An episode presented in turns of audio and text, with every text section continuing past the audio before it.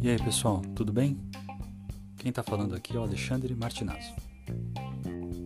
Agora é hora da gente acompanhar como foi mais esse encontro de imobiliários e imobiliárias do Café das Seis. Espero que você goste.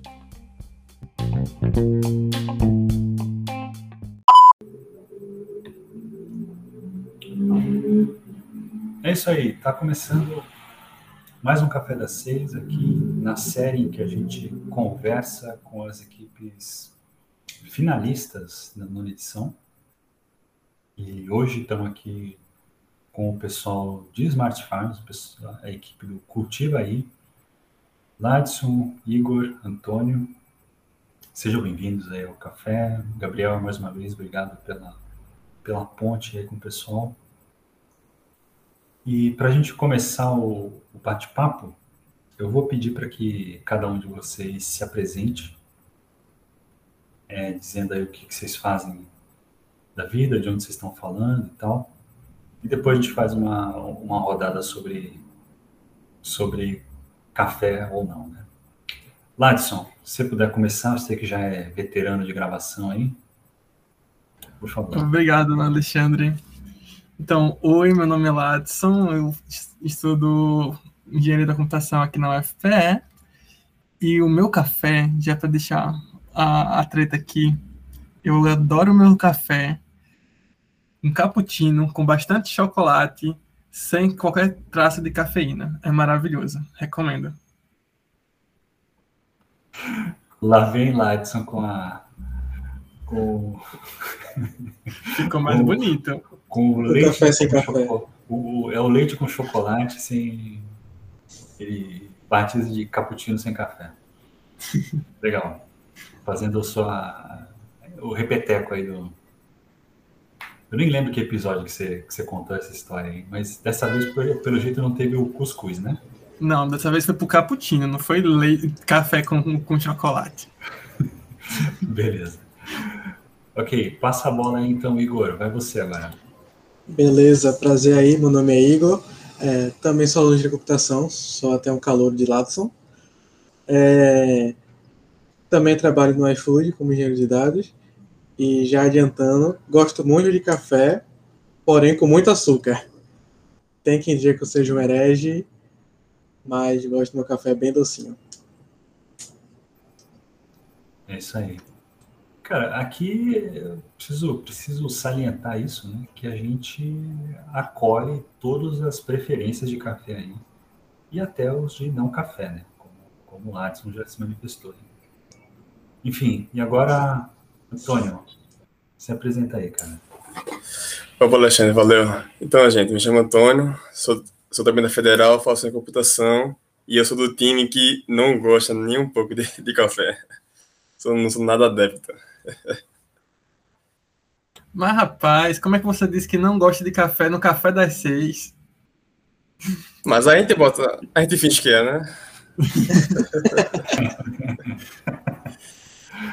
pois é, tem, tem sempre essa polêmica aí, né? Hoje estamos balanceados aqui nos quase 50% de presentes com, com preferência de café e os outros 50% de não café. O Gabriel aí tá pende na balança para o sim ou não, depende do, da época do ano. Acho que agora, agora que você está em Juiz de Fora, né, Gabriel? Você já voltou ao consumo de café diário, não? Olha, rapaz, eu passei ontem em frente a uma California Coffee, a mãozinha assim, a mão, a mão do, do, alcoolismo do café até tremeu. Tremeu, né?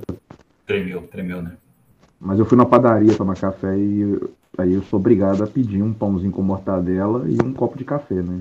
Ah, um copinho de vidro. Aí, aí voltou ao normal.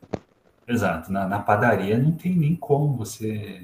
Não, você na padaria, se eu falo igual o Ladson fala aí, o cara, o cara me manda embora. Exato, o cara me exato. Mas, rapaz. Vem o, vem, o, vem o chapeiro lá e fala: o quê? Parece que dá uma de, de, de Gil Brother aí sai na porrada com você, cara. Não, é ofender o dom da padaria, né? Esse, não é não? Bigode. Eu, eu, eu, só, eu só eu ia falar que o Antônio falando gosta de café. O Antônio falou, tipo eu, quando eu não vou na casa da visita, assim, eu não gosto do que me ofereceram. Mas, assim, por educação, Por educação, eu falo, não, tudo bem, eu aceito. Sensacional, sensacional. Não, quando eu morava no interior, que. Interior tem o pessoal gosta de oferecer muita comida, muito café, e se você não aceitar, o pessoal se sente ofendido. Uhum. Então você tem que comer até realmente ficar cheio, sair de lá sem nem conseguir andar direito, tão cheio. Importante. Pois é. Para a visita não sair falando. pois é. Agora, pegando já esse, esse gancho aí, vocês três fazem engenharia da computação na UFPE e tal. Vocês atualmente moram em Recife, estou supondo aqui. Mas uhum. vocês, Lattes eu sei que não é da capital. Igor acho que já deu a dica aí de que também não é. De onde vocês são? Como é que vocês foram parar no curso de engenharia da computação especificamente, gente? Posso começar? É, começa aí que a minha história é um pouco mais longa. É verdade. Então, tudo começou quando eu era pequenininho e assisti aquele filme Meu, Meu Amigo Robô. Era maravilhoso, foi ali que eu pensei, caramba, eu quero ter um robô. Mas aí eu cresci e esqueci desse filme. Aí eu cheguei no ensino médio e eu fiz intercâmbio, é, consegui uma bolsa de intercâmbio, massa, e lá meu pai, ele era engenheiro de sistemas. Então ele me apresentou essas coisinhas de computação que eu ficava bestinha. Eu ficava, caramba, que massa, quero brincar de fazer isso. Quando chegasse no, no, na universidade. E aí eu fiquei na dúvida entre ciência da computação e engenharia. Só que aí, para tirar essa dúvida, é, eu lembrei, caramba, sempre quis fazer um robô. E aí eu entrei em engenharia da computação. Porém, fui fazer robô? Não. Mas eu adorei o curso, me identifiquei com o curso depois de um tempo. E aqui estou. Ah, okay, detalhe então, que eu morava no interior. Sim, sim. Você, é, a cidade que. A sua cidade de Natal, ela é próxima do Recife, não? É próxima, é em Belém de Maria é uns 160 quilômetros mais ou menos. Tá. E aí eu vim para cá morar numa república que a gente fundou com outros colegas da, do ensino médio, que a gente veio todo mundo para federal. E essa a tua, a tua, cidade natal, eu imagino que seja fosse uma cidade pequena, assim, uma cidade pequena. Então, cerca de 10 mil habitantes, mais ou menos. Nossa. Isso contando dois distritos e zona rural. Caramba. Bom, posso só imaginar como é que não deve ter sido a transição para uma capital, né? É. Dá para andar mais dentro da, do campus do que dava para andar na minha cidade. Caramba. Ok. E você, Igor, que tem a história longa aí, cara? É, se enrola aí. Então, eu sou de Recife, na verdade. Nasci aqui, só que com os nove anos, é, por motivo de emprego do meu pai, me mudei. E aí passei um belo tempo fora. Me mudei inicialmente para o interior da Paraíba, depois fui para o interior do Piauí, depois fui para o Maranhão, São Luís na capital. Depois fui para Sergipe, Aracaju. É, e nesse meio tempo também passava, meu pai trabalhou em Maceió e ficava indo passar algumas semanas lá. Aí, na época de entrar na faculdade, que eu decidi que queria estudar na UFPE e queria fazer computação. Eu já fazia curso técnico de informática na época, já tinha decidido que queria mexer com o computador mesmo. Aí só teimei e voltei para Recife entrar na faculdade. E aí, como o Watson fala, me identifico muito com o curso, sempre foi o que eu quis, mas às vezes bate aquele pensamento que se eu tivesse feito ciência, já teria me formado. Mas faz parte, né? Estamos aqui para sofrer. Escolheu a escola errada, pelo jeito, né?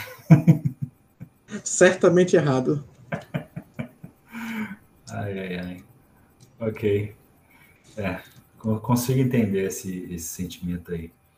E, e, o teu caso, Antônio? Como é que você começou?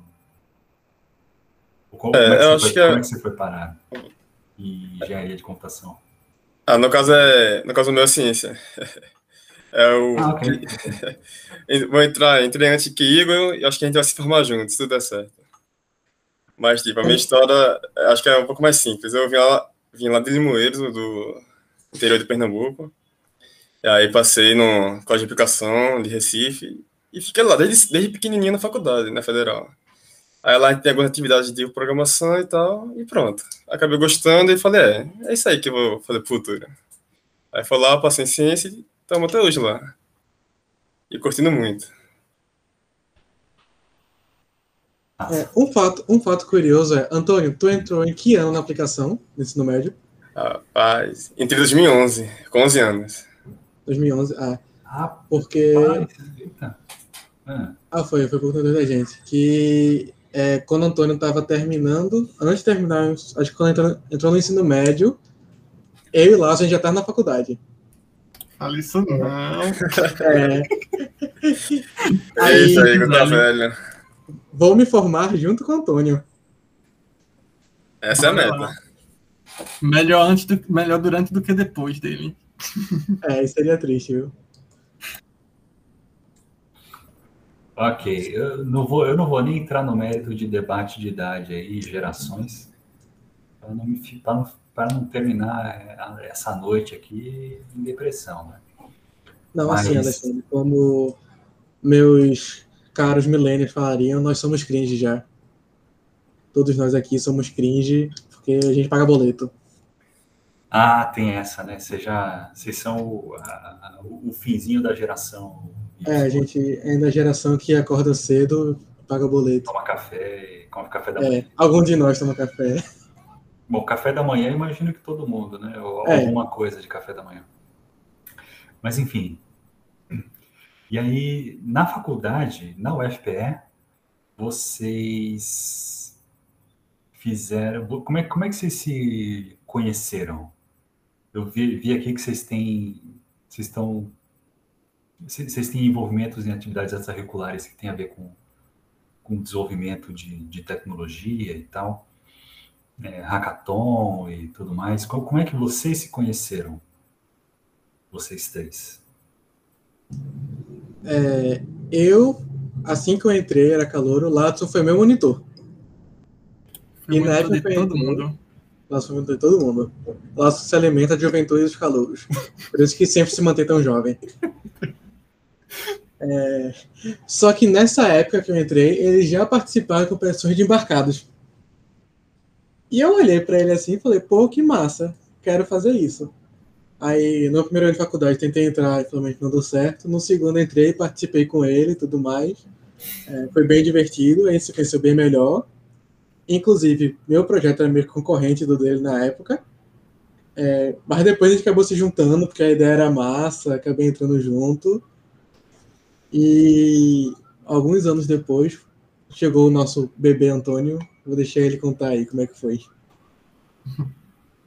É, a história é, é parecidíssima. O Ladson, ele era meu monitor de uma cadeira, e no caso ele era monitor de um projeto meu da cadeira, e aí ele ficou me coagindo, falando projeto, um projeto. E eu falando, que projeto interessante, deixa eu ver, deixa eu ver. Aí acabou 2020, que eu acabei entrando lá.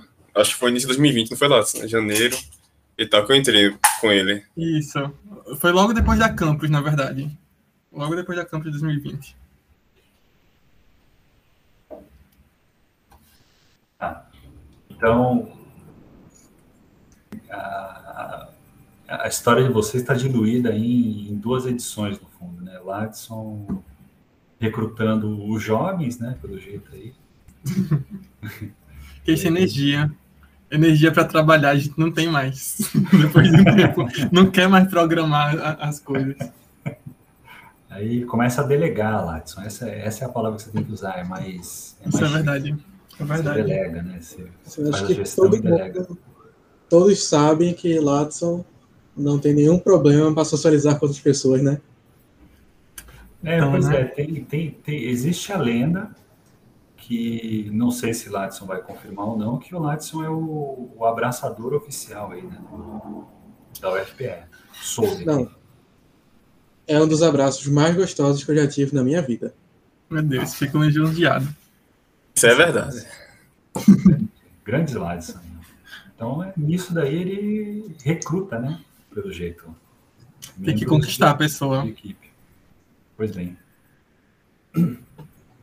Legal. E aí, é, vocês já. Vocês participaram do, do Campus Mobile na edição 2021 com o, com o Cultiva aí, mas tiveram antes também com o, com um projeto, né? Acho que Ladson só que veio né, na, na edição Isso. 2020, né? Exato. E aí, Quero... fala um pouquinho do, do projeto que vocês, é, que vocês trouxeram para a nona edição e ou, ou, como é que ele surgiu em função da, da edição de 2020? É, é, era o mesmo, a evolução do projeto, não era? Como que é? Era a evolução do projeto. Em 2020, é, a gente trouxe apenas a versão para análise de solo. Quem estava trabalhando bastante nisso, na parte dos sensores e tal. E aí, em 2021, tipo, depois de 2020, depois da campus, começou a pandemia para a gente trabalhar com análise de solo, a gente precisava estar no laboratório, a gente precisava do pessoal lá de química, fazer análise e tudo mais. E aí, na pandemia, tudo fechou. A gente não tinha o que fazer em relação a isso. Então, a gente migrou para o plano B, que era uma outra partezinha que estava surgindo lá com os professores de agronomia, que era para a parte de análise de imagem, tipo classificação de doença, a parte da análise de, de imagem das plantas. E a gente já tinha começado a colher, a colher as imagens em campo e tudo mais. Então a gente começou a trabalhar melhor nessa parte. Construir a, a aplicação que ia fazer tudo isso, trabalhar nos modelos e tudo mais. E aí foi o que surgiu, o que a gente trouxe em 2021. Se eu quiser falar mais um pouquinho. É, assim, eu e Antônio a gente foi recrutado bem na época que a equipe de 2020 participou, né? E depois da competição da outra Câmara, a gente deu para perceber que, tecnicamente, o projeto que tinha era legal, mas faltava muito a parte de negócios. É, então, após a Câmara 2020, a gente ficou trabalhando muito essa parte de negócios, de integrar as coisas, ver essa parte que ela falou de é, visão, como é que a gente poderia usar a visão para auxiliar também na parte de sensoriamento. Que assim, uma coisa que a gente percebeu era que, beleza, a gente pode ficar faltando nutrientes, é, e às vezes as a pessoa, quando já está perto do final, vê que foi amarelado, ela não sabe se fala de nutriente ou se é uma praga. Aí meio que os nossos serviços se, se complementam bem. É, então, depois, quando a gente já entrou na Campus de 2021, esse ano, já foi pensando, feito, melhorar bastante nosso modelo de negócios e realmente como é que a gente pode é, integrar valor para o consumidor final, ao invés de só pensar assim, montar o hardware tecnicamente bonitinho. Porque a pessoa, quando for usar, não vai ligar muito como é que aquilo é. Ela quer ver o resultado o que pode melhorar para ela, né? Então, na, na, solução atual, vocês usam tanto os sensores quanto o diagnóstico por imagem, ou vocês focaram, vocês pivotaram só para a imagem agora? É, a gente tá com os dois, assim, tecnicamente o sensor estava ok, a gente queria fazer mais teste, mas não deu muito é, continuamos com ele e apresentamos, assim, por esse tecnicamente que tinha mais bem feito, foi o que a gente focou na campus. Mas a ideia do projeto é meio que ser uma plataforma que englobe toda essa parte de sensoriamento, visão, essas coisas, e que entregue serviços para a pessoa poder cuidar do seu cultivo. É, e não precisa só feito como é uma plataforma, não precisa ele comprar todos os nossos serviços. É, pode ter algum terceiro que forneça alguma coisa desse, ele contratar só o nosso sensor, ou só a nossa parte de visão. O que a gente realmente pensa é que a gente quer auxiliar os agricultores pequenos e médios a atingir um patamar de produção e qualidade que seja de pé com os grandes, de forma mais prática, porque já dando um pequeno parte da nossa motivação, a gente viu que, apesar do Brasil ter terras gigantes, em questão de produtividade por área, a gente perde para países até feito a França produz quase tanto quanto a França, tendo uma área menos, menos que oito vezes menor. Aí é meio triste pensar isso, né? E como é que a gente pode melhorar isso e estamos correndo atrás? É o famoso focar no problema, se apaixonar pelo problema e não pela solução. Exato. Sim, sim. E como é que vocês chegaram nesse problema, né, especificamente? Isso tem alguma coisa a ver com as competições de embarcados que vocês vocês participaram ano passado? Tem sim, porque esse projeto começou especificamente numa competição de, de sistemas embarcados que acontecia no SBESC, que é o Simpósio Brasileiro de Sistemas Computacionais. E aí a gente participou desse, dessa competição e o tema era a internet das coisas. E dentre as trilhas lá tinha é, o agronegócio, né? Deixa de uma forma bem aberta. E aí, na época, era eu, Tiago e Mari, que fosse participou da Campus 2020. A gente, dentre os temas que tinha lá, a gente se identificou bastante com esse e resolveu explorar melhor. E nesse momento que a gente começou a explorar mais o problema, tudo que tinha ao redor daquilo ali, a gente começou a, a pensar que aquilo era uma coisa que a gente queria fazer, sabe? Gente tinha vontade de, de fazer. Um problema que a gente tinha vontade de resolver. E aí, olhando dentre os problemas, o que a gente achou mais importante no momento era a parte de análise de solo, porque a produtividade era baixa e a gente queria tentar ajudar isso para os pequenos agricultores. E aí começou a construir isso aí e se aprofundar na competição de, de, embarcados, que na época a gente fez um primeiro protótipo é, da análise de solo, com sensorizinhos mais basiquinhos lá. E depois a gente começou a. Depois a gente usou isso como pesquisa para ir evoluindo, construir nossos próprios sensores e até chegar na campus. Show. E, e depois que vocês passaram pelo, pelo Campus Mobile, onde em que ponto vocês, vocês estão assim o que, que vocês construíram participando da nona edição sendo finalistas e tal a gente começou a olhar é, o projeto. Deixou de olhar tanto como um projetozinho de pesquisa que vai ficar ali engavetado e passou a olhar como potencial negócio. E aí hoje a gente tem está testando é, o, o, o, o protótipo né, da, da aplicação já com alguns agricultores, junto com o pessoal da Universidade Rural, que já tem lá a clínica de fitopatologia, e aí os agricultores que eles atendiam já estão começando a utilizar o nossa aplicação. E além disso, Mari também é, tomou o desafio da, da classificação de imagem como o mestrado dela, o tema da pesquisa do mestrado dela. É, outra coisa legal também foi que durante a campus foi o nosso pontapé inicial, por dizer assim, para realmente a gente fazia muito teste antes com agricultores locais, tudinho, que eram justamente parceiros da faculdade, mas isso é cunho acadêmico. É, durante a própria campus, foi que a gente realmente saiu dessa caixinha assim e foi realmente levar o produto para realmente um produtor comercial agrícola para fazer teste com ele, ter feedback, opiniões e tal. E a gente pôde ver que esse pessoal, além de amar o produto, é, tiveram interesse em comprar já estavam perguntando, tipo, beleza, quanto é que é? Quando é que eu posso comprar tudinho? A gente, assim, infelizmente, na época a gente estava despreparado para isso, meio destreinado, foi até surpresa que a gente não esperava algo tão positivo. Ah, legal, né, mano? Eu imagino que deve ter sido uma, uma surpresa bem boa, assim, né? De... Sim, assim, a gente estava meio cabisbaixo, porque você passa muito tempo desenvolvendo, você senta suas próprias expectativas, né? Sim. Ainda mais durante a pandemia, que atrasou muito nossas ideias. É... Quando aconteceu uma coisa dessa, que a gente viu isso, deu uma baita de motivação e um gás para a gente para continuarmos e melhorar.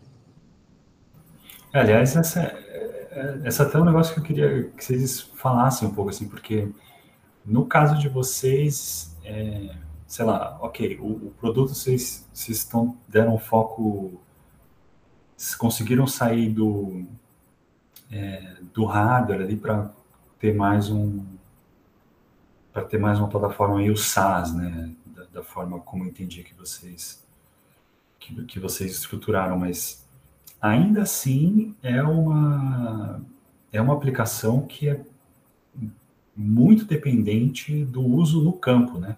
Como é que vocês fizeram para. Como é que vocês estão se virando com pandemia e os, e os testes de, de, de, validação que vocês precisam fazer do produto de vocês, cara? É, assim, durante o começo a gente tinha basicamente parado. Nos primeiros da pandemia, até porque todo mundo achava que ia ser tipo, não, vai ser só três meses, dá para segurar um pouquinho, depois a gente volta.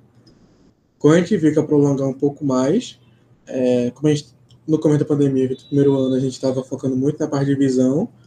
Foi até ok, porque a gente poderia, fizemos um aplicativo base assim, onde os próprios agricultores podiam utilizar e mandar foto. Esse foi mais fácil de distribuir, testar, fazer validações, até porque algumas pessoas da clínica de fitopatologia daquilo, parceira da gente, ainda estavam indo a campo, a gente podia fazer o contato com eles, eles repassavam para os agricultores. É, mas a parte do sensor foi realmente desafiadora, tanto pela pandemia em si, quanto a gente ter apenas um dispositivo e por ele ser bem frágil, até pelo estado que ele estava. Então, tinha que ter acompanhamento de algum de nós, pra, até para não quebrar e coisa assim. E realmente, para poder testar ele, era toda uma novela de. Tinha que, como a gente não podia sair, tínhamos que conversar com alguém para dar todo um pseudo treinamento de como usar, como não usar para não quebrar, o que fazer e tudo mais, é, para depois essa pessoa levar e acompanhar de perto a perto, lá, é, bem pertinho no campo, ver como é que era, ver os resultados, ver se dava algum problema que não tinha como consertar porque não estávamos, e reportar mesmo assim. Então, foi bem limitada a quantidade de testes, mas ainda assim, é, a gente correu atrás e conseguiu tirar algo. Melhor algo do que nada, né? Pô, sem dúvida. sem dúvida. Mas, mas como é que vocês conseguiram. Como, como é que vocês fizeram para incorporar essas essas, sei lá, esses levantamentos de campo, feedback que vocês obtiveram, tal, como é que vocês como é que vocês estavam incorporando isso no ciclo de desenvolvimento de vocês mesmo? Isso fazia parte natural do backlog que vocês estavam imaginando? Não? Como é que era? Assim, a gente sempre levantava algumas suposições é, que a gente nunca tem certeza dela, né? Então, esses momentos, para validar elas, ver o quão bem estava, ou se estava totalmente errada. É, quando a gente via o que a gente via que estava certo, era legal, mas sinceramente não era nada produtivo. Você vê que você está certo não ajuda em muita coisa. É, o que era mais legal é que a gente via que tinha algo errado. Porque nisso dava realmente mais coisas que a gente tinha que mudar, alterar, testar e validar novamente se estava certo que a pessoa, enquanto tá funcionando, ela fica feliz de início, mas depois meio que se acostuma não tá nem aí, né? O problema é quando der errado. Você deixar a pessoa insatisfeita que você vai ouvir coisa. Cara, muito interessante isso que você falou, viu? Muito interessante. E mas, mas por outro lado também quando você entrega um negócio que sei, sei lá, é, eu, eu, acho que a gente, a gente brasileiro, né, brasileiros e brasileiras, a gente tem uma, uma tendência a ser meio cordial, né? De, a gente tem a, tipicamente se, se você acha uma coisa mais ou menos, você fala, ah, não, tá bom, gostei, aham, tal, dá aquela é, é, um. Você nem refuta e nem. A gente gosta de agradar demais. É, é isso. Você tem uma tendência a agradar. Você não gostou tanto, mas você vai tentar agradar, né? Mas por outro lado, se você. E eu acho que foi até o caso que vocês estavam narrando aí, né? De quando é o caso da pessoa gostar e achar que precisa, falando, hum, a pessoa vai vir em cima e ficar nessa de não, cara, isso aqui eu preciso disso, e aí quanto é que eu tenho que pagar e tal, como é que eu faço para continuar usando, né? Tem, um, tem até uma reação diferente, assim, né? Quando, quando a, sei lá, quando o produto fez diferença o suficiente, você, quer dizer, isso aí é minha, impressão, né? Acho que pelo que vocês estão falando, até corrobora um pouco com isso, né, Diego? Quando faz diferença mesmo, aí você vê um, um, brilho no olho que é diferente ali da pessoa. Quer dizer, no caso de vocês não viram o brilho no olho, né? Virou, viram relatos, né? Já que vocês não estavam presencialmente. É, infelizmente. É, pois é. é. Assim, tem o detalhe de que o nosso foco, o nosso usuário alvo, assim, é o pessoal do campo, né? Não é aquela galera que está já acostumada com a ideia de ter coisas por serviço e ele gosta da ideia dele ser dono de algo de verdade. Inclusive, foi algo que deu muita dor de cabeça para a gente na questão de monetização, como é que a gente podia fazer. Mas, felizmente, teve monitores da campus que estavam, assim, já trabalhando na ação da área e deram muitas dicas de como é que a gente podia maquiar um esquema de assinatura para ele ter a sensação de que era dele.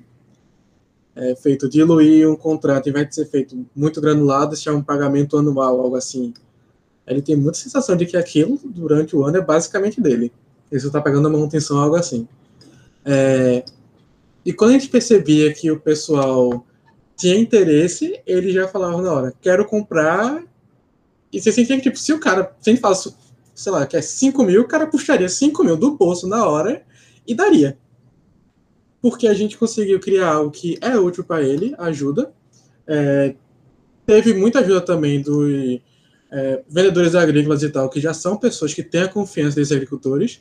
Porque, assim, quando esse pessoal vê a gente, um monte de moleque de 20, 20 e poucos anos, querendo dar dica de como que ele pode fazer, eles vão falar. Vocês que têm menos anos de experiência, menos anos de vida que eu tenho de experiência, querem me falar como é que faz. Aí, com esse reforço aí do pessoal que já atendia eles, eles chegaram a confiar, viam que podia ser útil e reduzir perdas, é, e simplesmente queriam realmente botar a grana. Isso era o que bem animado. Massa, cara. E, internamente, como é que vocês se dividem? Assim, são só vocês três? Tem mais gente envolvida, né? O, o Ladson falou alguns nomes que, que não de pessoas que não estão aqui, né? Mas que tem, tem a ver com o projeto e tal. Como é que vocês se dividem? Quem cuida do quê e tal? É, assim, a gente tinha mais gente antes, as pessoas vão vendo o projeto como é que vai. Atualmente está nós três aqui e Mariana, que está fazendo mestrado na área. E eu tento focar um pouquinho mais na parte de hardware, um pouquinho de nuvem, misturado ajudar Laço com a parte de negócios. É, Laço tenta focar bem mais em negócios, contatos. É, ele também que motiva e ajuda a organizar a gente. Antônio fica muito na parte de software de mobile, é, ele quem tem tudo de software, a gente tenta no máximo dar um apoio a ele, porque a gente fica bem perdido. E Mari também fica muito na questão tanto de hardware, quanto a parte bem mais acadêmica de visão, já que faz, faz, faz parte do mestrado dela. Antes, é, a Mariana que vocês estão falando é a que participou no ano passado, né? Do, Isso. Bay, né? Mariana Barros, né, gente? Só pra gente. Ela mesma. Ah, tá bom. Só, só para a gente dar o, dar o crédito certo aqui, estamos falando Mariana, Mariana. E... ok. E. Bom, e, e, e, na startup, quer dizer, eu tô, eu ouvindo vocês falar, eu tô crente que nós estamos falando de uma startup aqui, né? Vocês estão se considerando uma startup, vocês estão pré-incubados, né? Isso. Estavam, estavam pré-incubados, não sei se, se ainda está vigente. A... Ainda estamos. No, no Porto? É, não, é dentro da própria faculdade. Um incubador aqui. Quem parceria com o Porto também. Tem hum. muito overlap entre as atividades. Sim. E o que, que vocês estão. Em que, em que ponto vocês estão agora? Vocês estão constituindo o CNPJ, formalizando o negócio? Qual, qual é o plano da, do Cultiva aí para o futuro? É, a gente está tentando focar muito na parte de. Feito, a gente já teve pessoas que durante a campus, foi algo legal que aconteceu. É, teve pessoas que entraram em contato para. Até a parte de visão, ter como contratar isso como serviço. É, então, por isso é algo de software, é algo mais prático, a gente está focando nisso no momento. Até porque hardware no Brasil, infelizmente, é complicado e tem um ciclo mais longo de desenvolvimento. Estão é, deixando tudo bem redondinho para já começar a vender isso. É, talvez até final do ano já está com o CNPJ em pé, até para sairmos da pré-incubação e podermos ir para a incubação já direito. E continuar seguindo isso em parceria com a Rural e vendo o que dá. Então, nosso objetivo realmente é tentar ajudar alguém e a gente quer ver o impacto que a gente pode trazer e o quão, assim, não só o quanto a gente pode ajudar, mas quão fácil consegue nos, usar nossos serviços. Show. E esse. É, quando você estava falando de, dos, dos, testes de campo, eu até fiquei com a pergunta na cabeça e acabei deixando passar. Mas é, esse, o produto de vocês ele serve para quaisquer culturas ou vocês treinaram os modelos de vocês para, quer dizer, e, e, as análises, né, do, do, do sensor e tal, isso serve para culturas específicas? serve para tipos de solo específicos? Qual que é exatamente o, as condições de contorno que, que vocês estão trabalhando? É, a gente está focando muito no começo em videiras, plantações de uvas e tal, que tem muito aqui pela região, é um foco da rural. Aí estamos calibrando bastante para isso na parte de visão. A parte de solo, a gente tinha calibrado para cana-de-açúcar, que foi um caso que a gente tinha testado antes. É, mas estamos buscando forma de deixar isso mais genérico, de forma que não precise ter uma calibração para cada solo assim. Até porque permitiria a gente escalar mais rápido. Porém, isso é algo complicado que envolve muita estudo de solo, parte de química, essas coisas. Estou em contato com outros especialistas para entender melhor como é que é isso. Ah, eu posso imaginar, posso imaginar. Mas se dando, dando, dando certo para as culturas que vocês, que vocês têm acesso na região, é tanto melhor, né? É, isso sim, tem que sempre focar em começar pequeno, ver se dá certo a validar e depois crescer, né?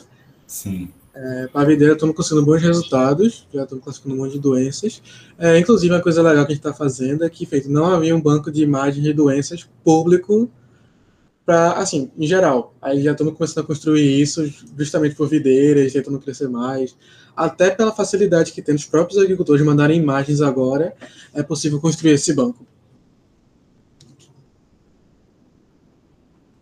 Legal. E, e cara, eu fico, eu fico imaginando aqui, até nesse sentido, como é que vocês lidam com é, com a robustez assim do, dos dados? Porque eu imagino que a captura das imagens que, que, que vocês fazem é com a câmera à disposição no smartphone do, do agricultor, certo? Isso.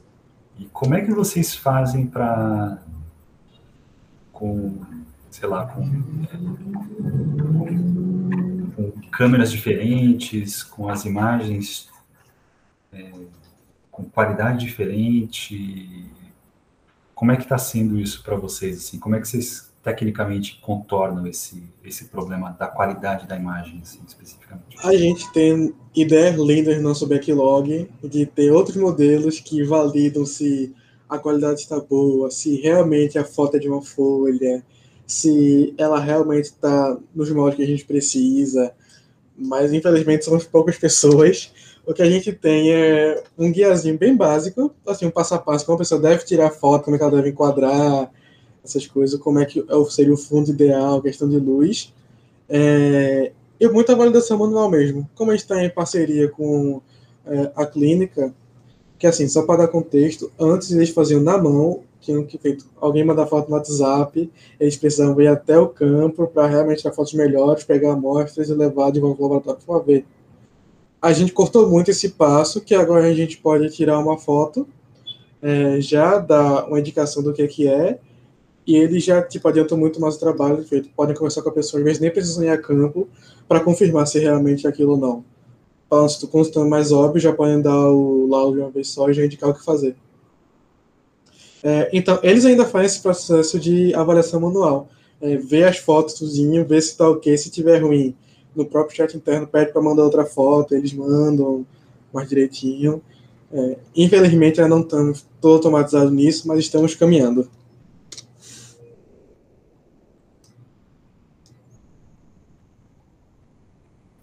O sistema de vocês, ele é, ele é online, certo? Imagina que. Isso.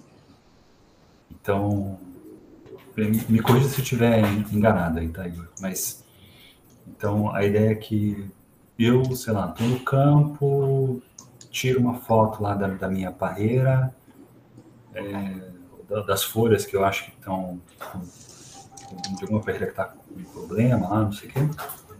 Aí essa imagem ela vai para a internet, para o servidor de vocês, ele vai fazer um vai fazer um tratamento, um reconhecimento, passa no modelo de vocês, aí devolve a resposta online ali em tempo real, né?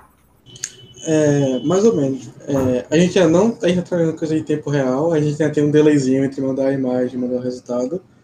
É, mas um fato interessante do campo é que mais de 90% do pessoal tem o WhatsApp e 70 e tantos por cento, 78, tem acesso à internet em casa. enquanto os outros, em algum momento, têm acesso à internet. É, então, na parte do sensor, por exemplo, a gente fez algo pseudo-online, onde a pessoa faz as medições toda offline, comunica o celular por Bluetooth, passa isso para o celular. E o celular, quando tiver acesso à internet, passa esses dados para a nuvem. Isso foi meio que a gente viu de contornar essa questão de acesso a campo. E com a questão de imagem é parecida, a pessoa tira a foto, fica no celular, e quando tiver acesso à internet, que realmente sobe, é, aí faz análise no servidor e depois retorna esse resultado, já com o chat do especialista. Conectividade no campo é um problema, mas assim, dá para contornar e cada vez tem outras tem soluções mais bacanas que estão surgindo, desde redes alternativas, Sigfox, Nora, usando diretamente no campo, depois para um gateway e coisa assim, e finalmente depois chegar na internet. Sim. É, não, então, é, essa é uma questão interessante também, né? porque no fundo a aplicação em si ela não é crítica no sentido do, do tempo de resposta, né? nem precisa Isso. ser no caso. Né? É, exato. Nem precisa ser. Do, é, no, no, tipo de, de, de, problema que vocês estão lidando aí com, com essas culturas e com, com, esse, com essa dinâmica dos, é, do uso do, do, produto em si, o, sei lá, qual é o, o tempo de ação esperado entre, entre detectar um problema e conseguir, sei lá, corrigir a adubação ou corrigir é, ou aplicar alguma. É, isso ainda está relativamente lento, a gente conseguiu jogar uma agilizada, mas o problema que tinha antes era a pessoa, independente de ser problema no solo ou ser problema de doenças e coisa assim, tinha que um especialista pegar a morte, fazer análise, depois voltar, conversar sobre para depois fazer os tratamentos. É, a gente consegue adiantar Isso aí já, já foi um mês, né? É, a gente, é, pois é, exato. Assim, no mais curto, uma semana, e quando precisava fazer análise de laboratório mesmo, material, era mais uma semana para o resultado. A gente já conseguiu dar um, cortar essa etapa do começo e dar um belo norte, mas a gente não pode só indicar, até por questões legais, a gente não pode, feito dizer, a doença é essa, faça tal coisa realmente precisa de um laudo especialista. Então a gente dá esse norte para o especialista, ele vai olhar e ver se tipo, faz sentido realmente ser aquilo, vai confirmar se é aquilo, e aí ele já pode pular para a parte de tipo de como é que faz as correções, como é que faz as tratativas. Até porque no campo isso não é um processo rápido, né? A pessoa tem que fazer todo o processo de adubação, correção, calagem. É, quando é algo já questão de doenças em folhas, que está perto do, da planta, do final já do cultivo, aí já não tem muito o que fazer, é tentar diminuir as perdas. É, já é bem mais ligeiro tentar plantar o que tem, coisa assim. Mas estamos cada vez mais tentando reduzir esse tempo perdido. Sim. Cara, agora que você falou, até tem uma dúvida nessa questão é, regulatória, né? Isso que você chamou a atenção, porque no fundo tem coisas que legalmente só um profissional de agronomia vai poder, é credenciado para fazer mesmo, né? E mas quais são exatamente essas coisas nisso que você falou? Então, você, você mencionou que o produto de vocês está mais direcionado para detecção, certo? Isso. E aí, essa detecção, ela tem que ser meio que validada, e aí o tratamento, para seja lá o que for, que, ou a correção, né, correção ou tratamento tem que ser feita por alguém credenciado em, em agronomia. É isso? É, isso, exatamente. É, tem, é, legalmente falando, para dar esse tipo de laudo, assim, até mesmo confirmar o que é a doença, tem que ter um agrônomo certificado para poder dar o aval. É, então, enquanto a gente ainda não avança nisso em termos legais, vamos tentando é, andar lado a lado com o agrônomo para agilizar o trabalho dele. E a gente, assim, trabalhamos tanto com detecção, assim, na parte de detecção de doenças, realmente é só detecção e remediação. Não tem muito o que fazer. Mas na parte de análise de solo, quando ainda, a pessoa ainda usa é, no início do cultivo, dá para fazer realmente a prevenção, para evitar percas, é, fazer adubar direitinho. Em casos, às vezes, a pessoa começa bem, mas durante ocorre alguma chuva pesada, coisa assim, que acaba movendo os nutrientes para outras partes do campo. É, muitas vezes não tem acompanhamento. Isso agiliza esse acompanhamento, deixa menos custoso. Aí dá para a pessoa garantir que o cultivo dela, a toda etapa, está indo bem. E nesse sentido, vocês conseguem ter esse nível, então, de, de refinamento, assim, de detectar coisas que estão mais iniciais, coisas que estão mais avançadas, não? É, a gente consegue pegar muito bem a questão de pH do solo, que, assim, é o mais básico, inicial, que também é mais fácil de corrigir com calagem, coisa assim. A gente tem obtido resultados bem legais com isso tem ajudado bastante. Na parte de. Só que assim, tem muita questão de calibração de solo, de cultivo. Nisso a gente tem que trabalhar mais para poder dar números exatos. A parte de visão, que a gente já conseguiu o resultado de 95% aproximadamente, de dizer, assim, não especificamente qual a doença, mas consegue garantir de feito, realmente, está doente ou não. Isso a gente já tem uma bela precisão e estamos trabalhando para conseguir especificar qual a doença com certeza mesmo. Massa. Muito bom, velho. Muito bom. É, bom, as perguntas que eu tinha eram, eram essas aí. Gabriel, se quiser fazer qualquer comentário, se conhece a equipe até mais de perto. Não. Não? Ah, não. Eu grande fã aí, já conheci eles na conheci eles na, sete, na oitava edição, né? Então acompanhei mais ou menos de perto, mas aí na oitava eu tive o prazer de ser embaixador. É, como eu já tinha falado para eles, eu sempre gosto de ressaltar, tipo assim, eu sempre gostei de como a equipe levou assim o projeto. Então, tipo assim, é, até recentemente saiu um episódio no meu podcast que a gente, eu e Ladson, a gente estava discutindo sobre o que é projeto e o que é um produto.